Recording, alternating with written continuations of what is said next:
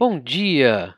Hoje é 11 de junho de 2019 e esse é o Pod Action, o seu podcast diário sobre a abertura do mini índice Bovespa sobre uma visão do método Price Action. Meu nome é Mário Neto, um eterno estudante de Price Action. Vamos lá? Bom, pessoal, estamos operando o mini índice WIN M19, M de Maria 19, hoje. Avaliando o gráfico diário, tá? ainda estamos, né, não foi rompido, nem não teve nenhum rompimento, ainda estamos numa grande lateralidade dos últimos dois meses.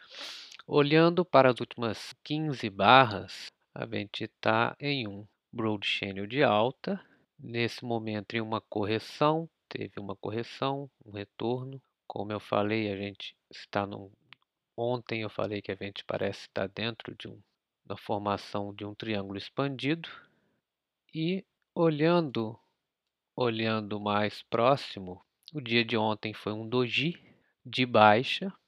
Então, depois de três dojis, a sexta-feira teve um corpinho mais forte, mas dentro dessa pequena lateralidade aqui que parece que está se expandindo, a gente tem um doji então, ainda não vejo um grande rompimento, apesar de hoje já estar tá com bastante movimento para cima. No 60 minutos, a gente vê melhor aqui esse Broad Channel de alta, formado aí pelos, pelas últimas semanas. Também está clara a formação dessa, desse, desse triângulo expandido as últimas barras nos 60 minutos. Ontem foi um dia muito lateral, a gente já tinha previsto isso. Ficou bem próximo da abertura do dia. Subiu, desceu, subiu, desceu e fechou próximo da abertura. É, nos 30 minutos, apesar da queda de ontem, a gente vê quase que uma formação de uma MTR aqui, que falhou no final da tarde. Chegou a subir cerca de 800 pontos.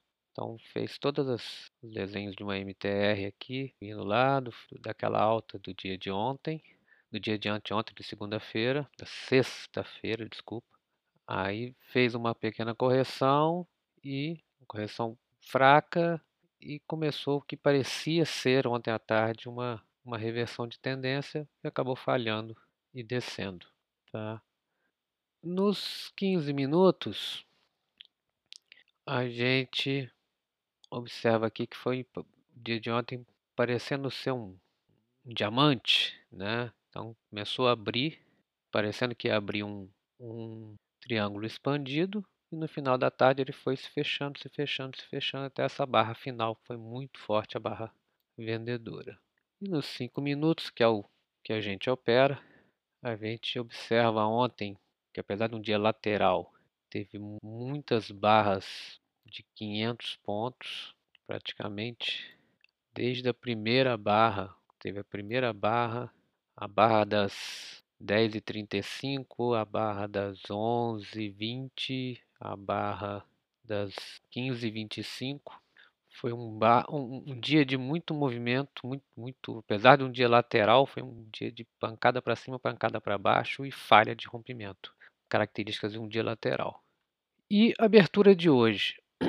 Nós abrimos com um gap de cerca de 500 pontos. Tá? Engraçado que ontem também foi uma abertura com um gap de 500 pontos.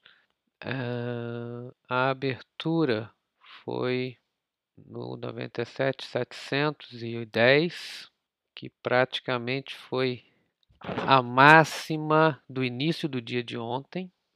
Então era um swing anterior importante.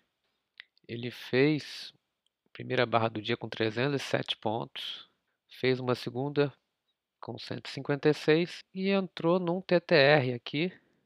Então ele fez 300 e 400 pontos agora pela manhã, entrou num TTR e fez um rompimento para cima com mais 200 pontos. Então até o momento a gente já está com um range de cerca de 500 pontos e agora são 9,44.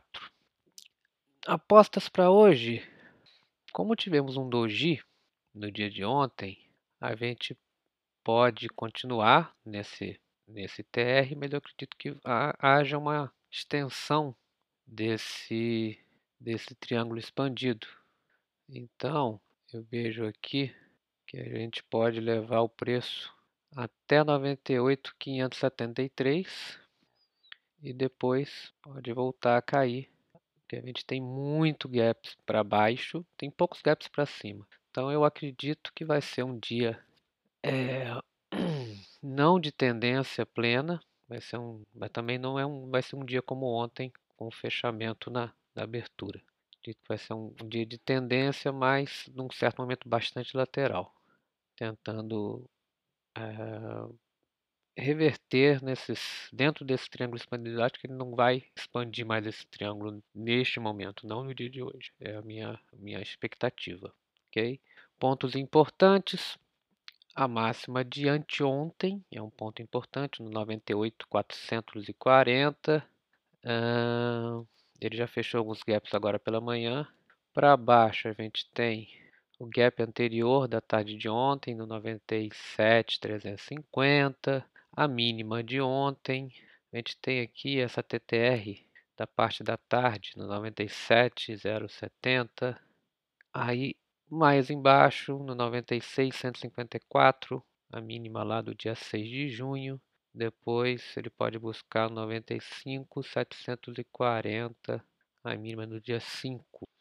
Para cima, se ele romper aqui, não tem muita, muito magneto, a não ser lá em cima o topo histórico. Ok? Uh, calendário econômico já teve, foi agora às 9h30, o IPP mensal dos Estados Unidos. Não acredito que não tenha, mexido, não, não tenha mexido com o nosso mercado. Volatilidade hoje está um pouco complicado, porque ele começou com uma barra muito forte, cerca de 300 pontos.